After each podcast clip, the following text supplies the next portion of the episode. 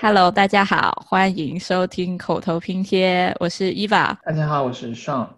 今天呢，我们想要来聊一聊在美国的疫情期间的生活和城市空间之间的变化。然后，因为疫情已经发生了一年多的时间了嘛，整个城市呢也发生了各种各样的有趣的事情，也有一些事情可能没有那么有趣。其实，关于疫情和城市的影响的讨论有很多。但我们还是想要从啊我们自己的角度回顾一下疫情对我们生活带来的改变，同时呢也展望一下疫情对未来的一个影响。那我现在就先简单介绍一下我们两个人的情况。我们两个呢现在都是在美国工作的设计师，然后我现在是在美国西岸的洛杉矶上班，Sean 是在东岸的纽约上班。然后虽然我们相隔很远吧，但是因为自从三月份开始，我们所有人都是一直是在家办公的状态，所以地点就变得没有那么的重要，在哪儿都一样。对，因为我觉得我们俩联系可能比跟同事联系还要多。没错，因为毕竟大家都是在网上，这个地理的距离已经比不上心与心的距离了。所以，这疫情对在大家维护友谊还是有很大的帮助。那你现在还是每天都在家上班吗？对，因为我听说你们纽约市中间七月份夏天的时候，已经有一些公司陆陆续续的让大家回去，但是因为，呃，西岸就是洛杉矶的疫情一直都就比较严重，而且现在就越来越严重的趋势。现在那些科学家。估计啊，现在洛杉矶每三个人中就有一个就是 potentially 已经得过新冠，或者已经是无症状患者，自己得了不知道，或者说自己本来就有抗体，反正现在是三分之一的几率就是有这个病毒。嗯，那你可不可以讲一下你每天的一个 routine 是怎么样的？我每天的 routine。啊，我们是公司是九点到九点半上班嘛，然后我一般就会睡到八点五十五分，反正就是睡到下，一秒钟都不会浪费。对，因为我是一个呃很难很能睡的人，然后我就。起床之后，我就刷个牙，然后把咖啡杯放到我的咖 Nespresso 咖啡机下面，摁它煮咖啡。然后等我刷完牙，我就端着我的咖啡，然后我就开始上班了。然后这时候我的老板一般他就会打电话给我说我今天的工作之类的。嗯，那你的 routine 呢？那我跟你基本上是差不多的吧。然后我为了疫情，我还特地买了呃一个咖啡机。来保持一个精神状态，我感觉疫情这段时间可以说是节省了很多路上的一个 commute 的时间。没错，嗯，所以我每天也不用提前太多时间起床。就是我的话呢，我每天以前是每天我是坐地铁上班嘛，然后但是当然我家就离公司只有两个地铁站，也蛮近的，就是坐坐可能五分钟就到。但是现在就是还是可以节省很多时间，因为。Commute 的话，你就是你还是要出门嘛，然后你还是得下去，然后走一段路啊之类的，所以我觉得 commute 时间是省了很多的。但我觉得我最主要省的时间是在早上起床化妆的时间，没错，就是换衣服、化妆的时间。因为每天以前早上起来换衣服、化妆、吹头发，什么乱七八糟的，至少得半个小时吧，就快的话。对，所以还是省了很多时间，但是确实，但是就会导致现在觉得啊，我现在每天早上睡的时间多了，然后就会熬夜，然后晚上就会变得比以前晚睡很多。嗯嗯，那你会不会觉得啊？因为我有种感受，是因为确实不用去想今天要穿什么样，或者说今天要准备一些什么，但会不会觉得说你的生活就被更加简单化了？变成了只有上班，然后烧饭、做饭、吃饭、睡觉这样。嗯，因为我感觉我每天一起床就会吃个早餐，然后就开始直接开始上班了。也是肯定会了，就是因为以前每天出去，就是你还是挺有动力打扮自己的什么的，所以你会更加关注一些呃。就是最近哪个衣服店有好看的衣服啦，然后有什么打折啦，然后自从在家上班了之后，就对这方面的欲望就不比较低，然后但是好像对吃的方面的欲欲望提高了，就是 就会可以讲一下你是怎么嗯解决吃饭的问题？吃饭的问题啊，自己在家里烧饭的多吗？还是会？我觉得叫外卖。我觉得我算烧的比较多的，就是嗯，基本周一到周五都会在家，就是大部分都是自己做饭吧。但是我，然后我还我觉得我在疫情期间就是呃培养了一些挺好的习惯。我现在中午就是因为想要一是想要节省时间嘛，然后二是就是因为疫情期间就。不怎么能出门，也不怎么动，所以想要说少吃一点或者吃的健康一点来，呃，保持身材。所以现在我们我中午都会改成吃那个 smoothie，就是打一些水果、蔬菜、奶昔，然后来代替午餐。这样子就感觉，因为一般如果中午吃很多碳水化合物的话，你下午就会很困。然后在家里床又很近，你可能就会跑去睡觉，然后睡醒就两三点了。没错，没错。嗯，我也有差不多，但是可能没有你那么健康。我还一般都会吃前一天的剩菜剩饭这样。那你周末的时候呢？你会怎么样去就是吃一点好吃的吗？周末的话，其实我感觉也是经历过一个变化，因为。疫情刚开始的时候，我还是尽量自己做饭，然后感觉整个疫情让我厨艺也是有一个比较大的一个飞跃。然后如果是出去吃的话，其实感觉越来越多了。觉得一方面是因为，呃，自己可能措施越来越足，然后然后顾虑也比较小了一点。另外一方面是我觉得，呃，很多餐厅也啊越来越适应。这些限制，然后这么长期来，我觉得有一个变化，就是还蛮有意思的是，纽约这些餐厅对户外的一个改造，就是他们一开始疫情刚刚发生的时候，他们还没有一个很充足的准备，所以他们就会把啊桌子椅子搬直接搬到街道上来，啊是一个一种室内的一个家具的一个延伸的状态，然后随着这个发展，尤其是夏天到了。他们就开始会加一些啊植物啊，加一些盆栽来装扮，来形成一个呃属于他们那个户外的就餐的氛围。然后我会把那个当成说是一种景观的一种处理方法。那到现在呢，到冬天，因为天气太冷了，大家就开始建一些临时的墙啊，然后棚子。啊，完全就形成了一个几乎可以说是封闭的这样的一个建筑的状态，这是我的一点 对于他们啊，对于纽约这些户外用餐的一个观察。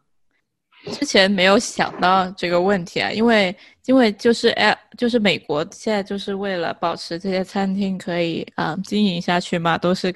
允许他们做这种户外用餐，那我之前没有想到，因为纽约的天气比起 L A 的天气就是极端很多，就是因为 L A 的一年四季的温差就没有很大嘛，因为都是一个比较暖和的状态。然后纽约如果大冬天的话，外面下雪啊什么的，在外面吃饭不是那个饭端出来就冷掉了。对，因为纽约有这样的一个限制，就是。呃，可能大概是十月份的时候开始，室内的用餐就关闭了，嗯，所以只能这些餐厅不得不去适应，然后买很多的呃这个 heater 来保证大家能够呃继续在室外用餐。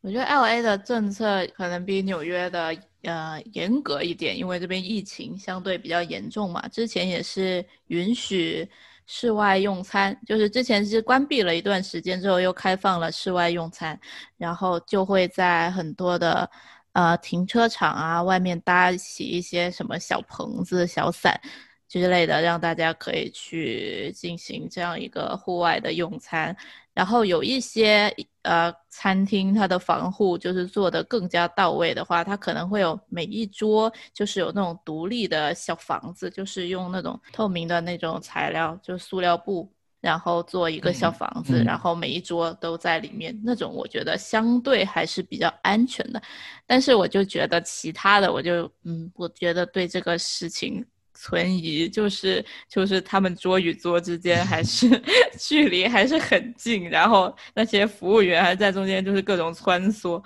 我就不知道就是现在疫情变严重跟这个室外用餐的开放之前开放有没有关系？但是 由于现在的啊 L A 的政策是医院的那个 capacity 低于百分之十五之后，医院的那个空床位嘛，因为现很多。就是重症患者就要去住院，就是低于百分之十五之后，就又关闭了所有餐厅的户外用餐，所以现在又变成了只有外卖这个样子。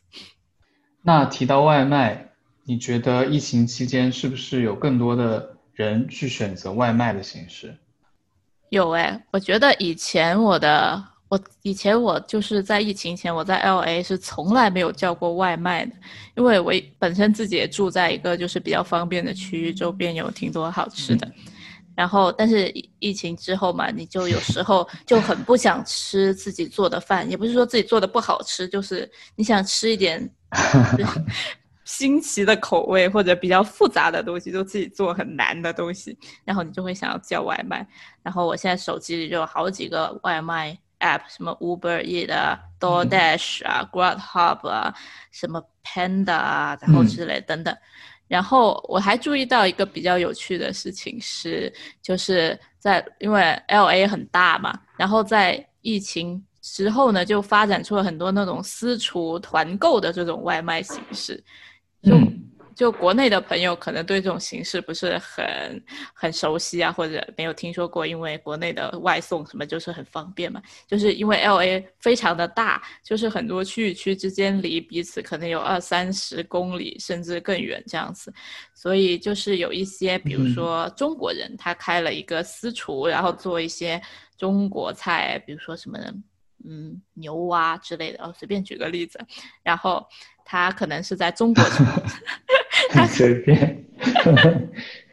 或者说蛋糕啊，什么东西，就是他可能人人是住在 San Gabriel 那边就是呃 L A 的一个华人聚集区吧。但是那个地方离 L A 的 downtown 就是市中心，可能是有呃十多二十公里，然后还离什么好莱坞那边就更远了。但是中国人又分布在很多不同的区域，然后他们就会搞团购，比如说周三我就搞，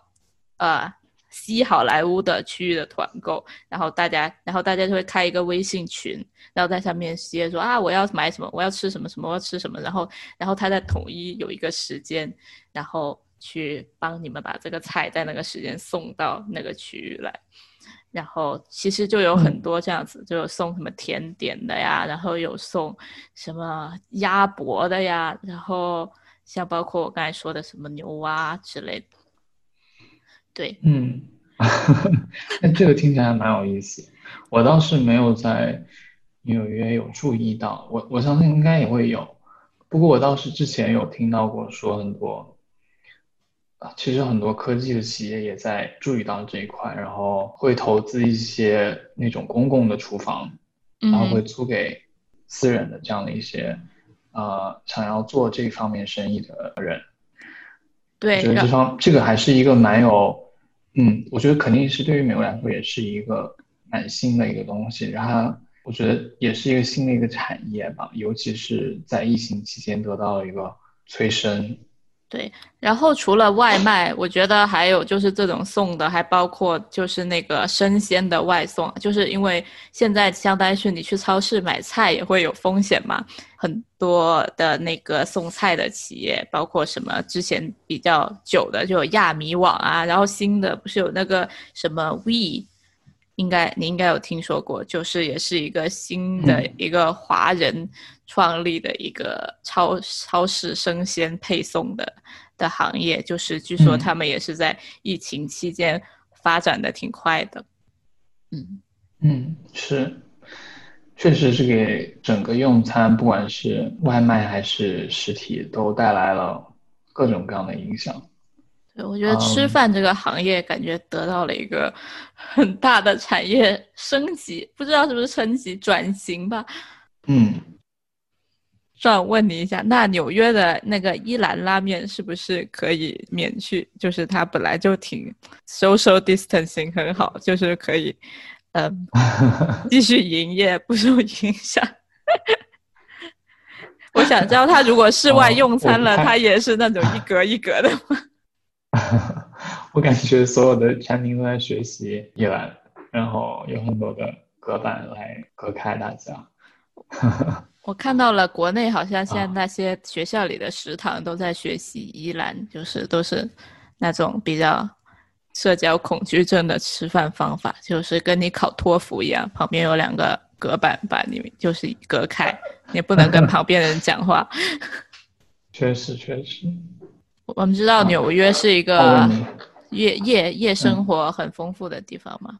然后我想就是想采访你一下，这个纽约在疫情之后，这个娱 娱乐生活部分它有什么变化呢？啊，娱乐生活的话，我觉得夜生活肯定受到很大影响。啊，一方面纽约最引为豪的百老汇关门了，然后也不知道什么时候能够重新开放。然后另外的话，很多的 club 或者是酒吧。也没有办法像以前一样啊运营。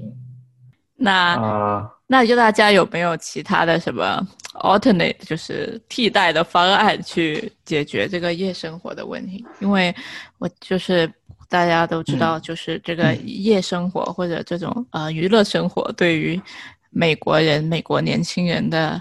呃还是非常重要的。然后，比如说 L A 这边就会有这种室外的电音节啊，就是找一个巨大的空地，然后大家都在车里面，然后在然后 DJ 在上面舞台上打碟，然后大家都在车里面蹦迪之类的。啊，我就注意到过有人通过啊 Zoom 或者是其他的方式来在线打碟。嗯，我相信肯定也有人偷偷的举办一些小型的 party。但是，大型的都有，我们还是不提倡，我们还是不提倡的。那当然不，那当然不提倡。哦，对，然后还有那种，不是还有那种啊，室外的电影院，L A 还有，因为我 L A 就是有很多停车场嘛，因为就是铺的很开，是一个以汽车为主导的城市，所以有很多的停车场。在疫情期开始之后呢，这些停车场可能因为就是在家上班的缘故，很多停车场都会空出来嘛，然后就是都会被转化做成了很多各种各样的东西，包括去变成了临时的理发的地方啊，或者是其他的地方，然后有一些停车场呢就会变成那种。室外的电影院，就大家都开车开到那里，然后买票进场。但是大家都坐在车里面，然后外面就有一个很大的呃那种投影去播放，就是最近的电影啊之类的。但这种方法其实在美国就五十年代其实很多，就是在就室内电影院还没有那么多的情况下，但是反而好像在疫情之后，这种比较复古的东西又卷土重来了。对，这个还挺有意思的，感觉也是对。啊，很多空闲的一些停车场的一个蛮好的一个利用，那感觉也只是一个 experience 了。你就是在那里看电影，肯定效果也是肯定是没有那么好。我感觉我的疫情期间倒是没有太多的啊夜生活，反而是我觉得白天的时候会经常跑到公园，算是做一种调剂。在疫情期间，公园的这个利用率。得到非常大的一个提高，感觉大家都会想要去享受一下这样自然啊，或者说从新鲜的空气，同时在室外也可以保保证一个社交距离。嗯，不知道你的体验是怎么样的？但我看到纽约有很多就是对公园的管理措施啊，就是为了保证大家的安全，会对公园有很多。特别的管理措施，你要不要说一下？没错，嗯，有一张很有名的照片，就是多米诺公园，然后在他们的草坪上有有一个排列很整齐的一个圈圈的矩阵，然后人们啊，就待在这些圈圈里面，仿佛是啊孙悟空画的一个结界。啊，我觉得确实是一个也体现出来了一个管理，就是城市管理的一个弹性吧。因为在疫情期间，大家对于公园的需求真的非常的大啊，这也是一种，我觉得是一种非常有意思现象。对，然后好像还纽约还关闭了很多的街道，对吧？就是关了很多街道作为对的人行的。嗯，我感觉不光可能也不光是纽约，全球很多城市也都把，因为大家对于车辆的使用减少了以后，很多街道其实利用率下降了以后，完全可以开放给行人，同时也是开放给自行车。嗯，其实城市突然一下子就变得更加的一呃 workable。我觉得这像这其实是可以说是城市设计师或者说景观设计师对于 一直以来对于城市的一种幻想，幻想就是希望大家 理想吧，理想，理想，理想，理想，把就是街道变得更绿色，对于行人更友好。嗯，对呀，因为现。这样子其实也有助于大家保持距离嘛。以前那个就是行人行道的部分，它就比较窄。如果现在可以走在马路中间的话，就是大家可以保持比较远的 distance。但是我觉得这个事情在 L A 就没办法实现，因为 L A 都是那种高速公路，然后大宽马路，然后大家都是，呃，就是就是开的飞快那种。对，所以。感觉城市形态还是不太一样。那我其实有点好奇，就是 L A 的话，大家会去，大家也会去到这些公园里面去，作为一个 escape 的方式吗？会呀，我觉得应该，在我觉得在疫情之后更加体现了，就是每个人就是就是有一种阶级的 不不不同吧。就是如果你看你家。是一个很小很破的公寓，然后很窄，采光又不好，你肯定就在家关着，你肯定很难受，你就很想出去外面走走，然后去公园之类的地方。所以这个这种时候，这种公园，我觉得这种公共的开放空间就变得尤为的重要。然后，但是如果相对于来说，那有钱人他自己家就有一个庄园，然后有游泳池什么，他完全没有出门的必要啊，他就在家晒太阳什么的都可以实现。对，所以我觉得这种公园在这种特别的时候，更是一种就是对广大人民群众的一种关怀吧。嗯，是确实。而且我觉得，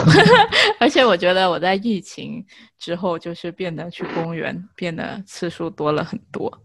以前会觉得，以前就是放假的时候，或者有有有有空的时候，你就会想去逛街啊，然后或者看看展览啊什么的，就是进行一些这种室内的活动。但是现在就是会觉得去公园接触一下大自然，或者说在外面走走，会是一个更好的选择。嗯，同意。那你觉得，就是但是如果就是很多人都去公园的话？然后大家都在公园里聚集的话，会不会也是一种安全隐患呢？我自己的经验是有看到一些公园是有限流，就是你必须你要去的时候，你要你要先预约。因为让让我想到像高线公园这样的公园，因为它本身非常的狭窄，嗯，然后很难做到一个保持一个社交距离，所以他们就在，所以他们就在疫情期间是一定要求是要预约。然后，所以每个人有一个呃 assign 的一个时间，同时地上也有，他们也贴了非常多这样的点点，这样子吧？提醒大家保持一个社交距离，对其实还蛮可爱的。他们还呼吁就是大家来认领，认领一个 dot，认领一个 dot，怎么认领？啊，应该是可以通过他们的网站来。是那种星光星光大道那样子吗？认领说这个星星是我的啊，好可爱哦，那很有趣啊。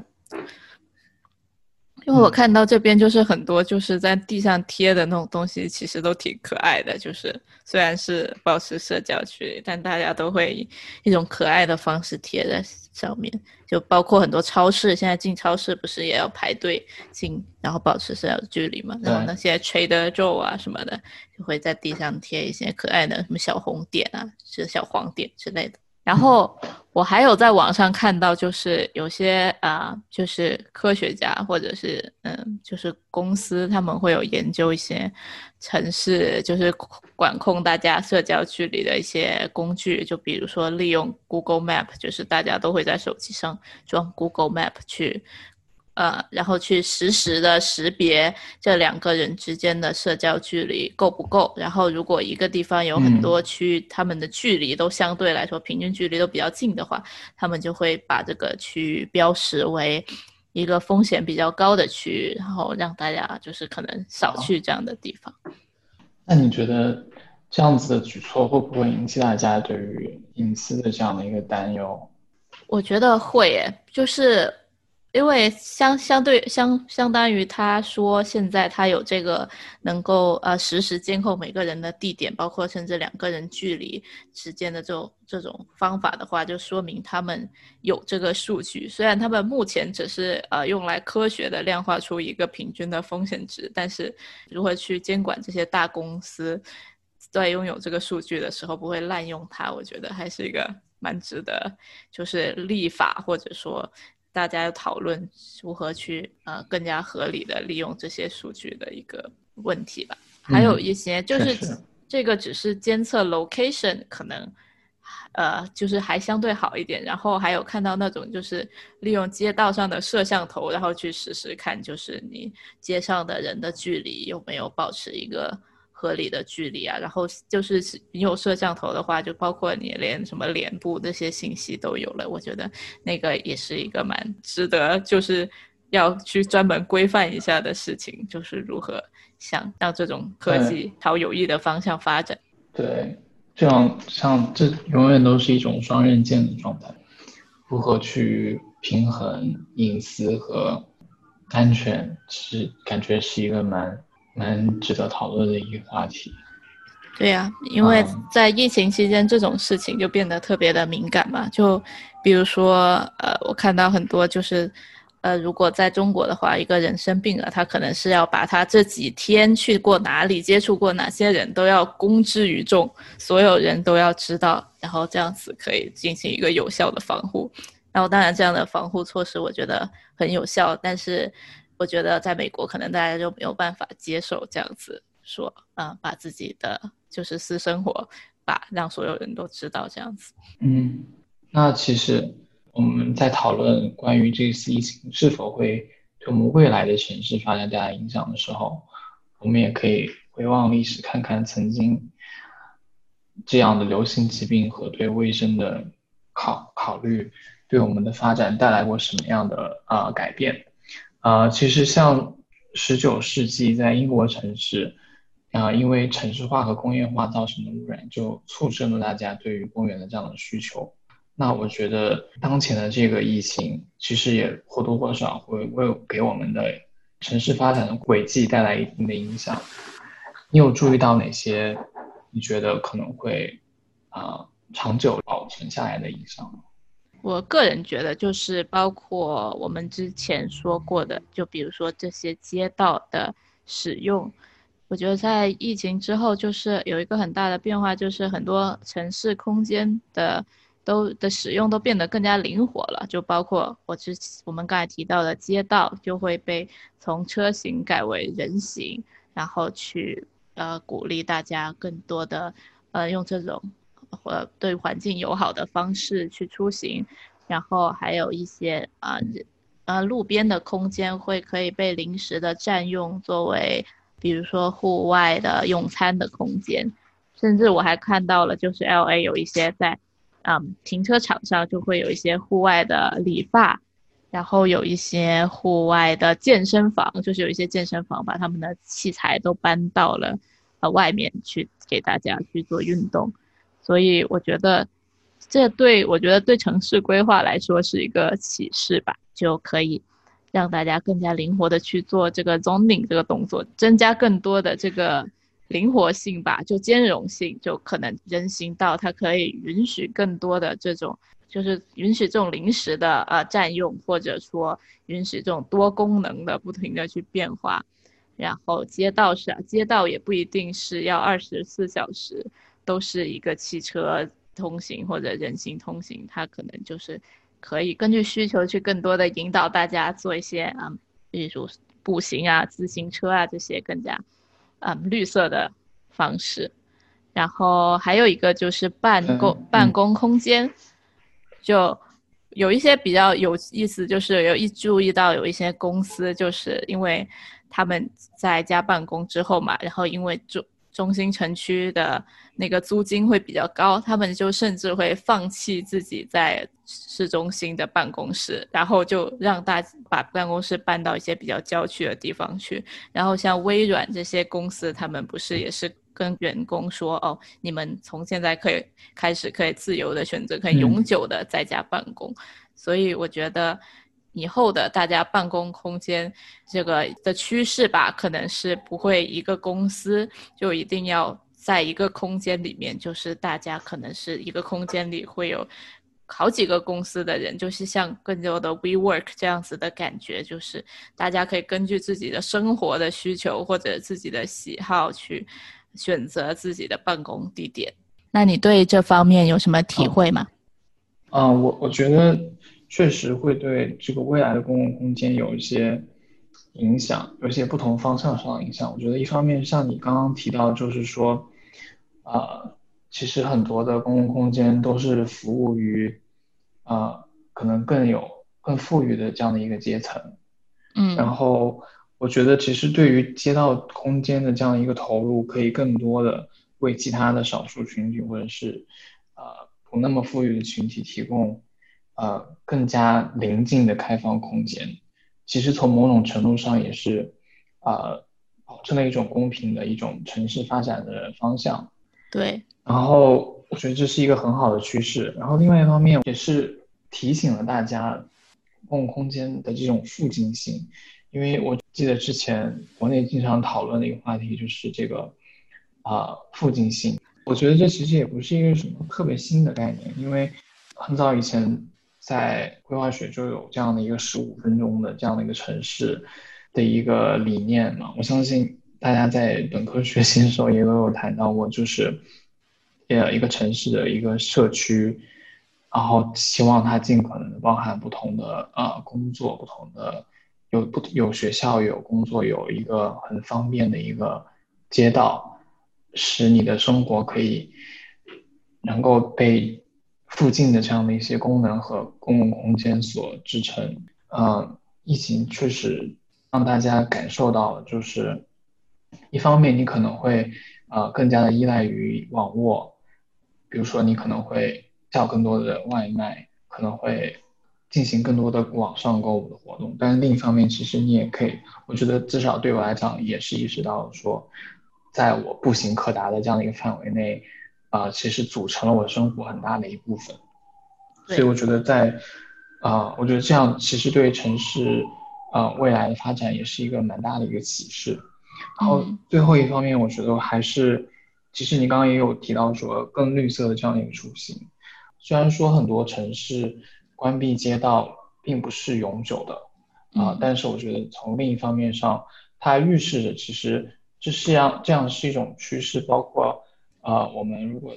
结合到未来可能有的这样的无人驾驶啊，或者是更加绿色啊的一种交通方式的话，这是一个我觉得是一个算是必然的一个趋势，然后需要得到城市规划者的一个重视。嗯，对，我觉得我对你的空间的那个公平性这一点挺有体会的，就是就跟我们之前说的一样，因为其实很多。好的公园就是在都是在一些比较富裕的人住的区域，就是或者说那里有公园，导致它周边的房价也就提提高了，所以穷人也住不起。但是在疫情这种特殊时间，其实就是收入没有那么高的人，反而对公共空间的需求是更高的，因为富人他可能在家里住的就可以比较舒呃舒适，或者说他家就有一定的开放空间。然后穷人的话，或者他可能会搬到啊。嗯，郊区，对他可能就去佛罗里达之类的地方了。然后，但是他就是收入低的人群，他们可能没有那么多地方可以去。然后他们家里本来就拥挤，可能家里有七八口人都住在一个比较小的地方去，他们其实是更需要这样子的比较好的公共空间，或者说开放空间，让他们就是有个喘息的地方。嗯，没错。好，那我们今天就差不多聊到这里。然后，Short，你要不要帮我们总结一下全文？虽然就是疫情不会改变我们的生活方式，我们本能的还期待能够重新回到之前的生活轨迹当中，但我觉得一系列的对于卫生安全的考虑，其实会促使一个以人为核心的规划，然后更灵活或者是更高效的一个用地的呃宗领。同时，也是更多样，而且不仅局限于公园这样的一个公共空间的规划。鼓掌。嗯，关于这期节目，大家有任何的想法，都可以给我们留言。你可以在节目的简介文案中找到我们的邮箱和微博。感谢你的收听，我们下期再见。再见，拜拜拜拜。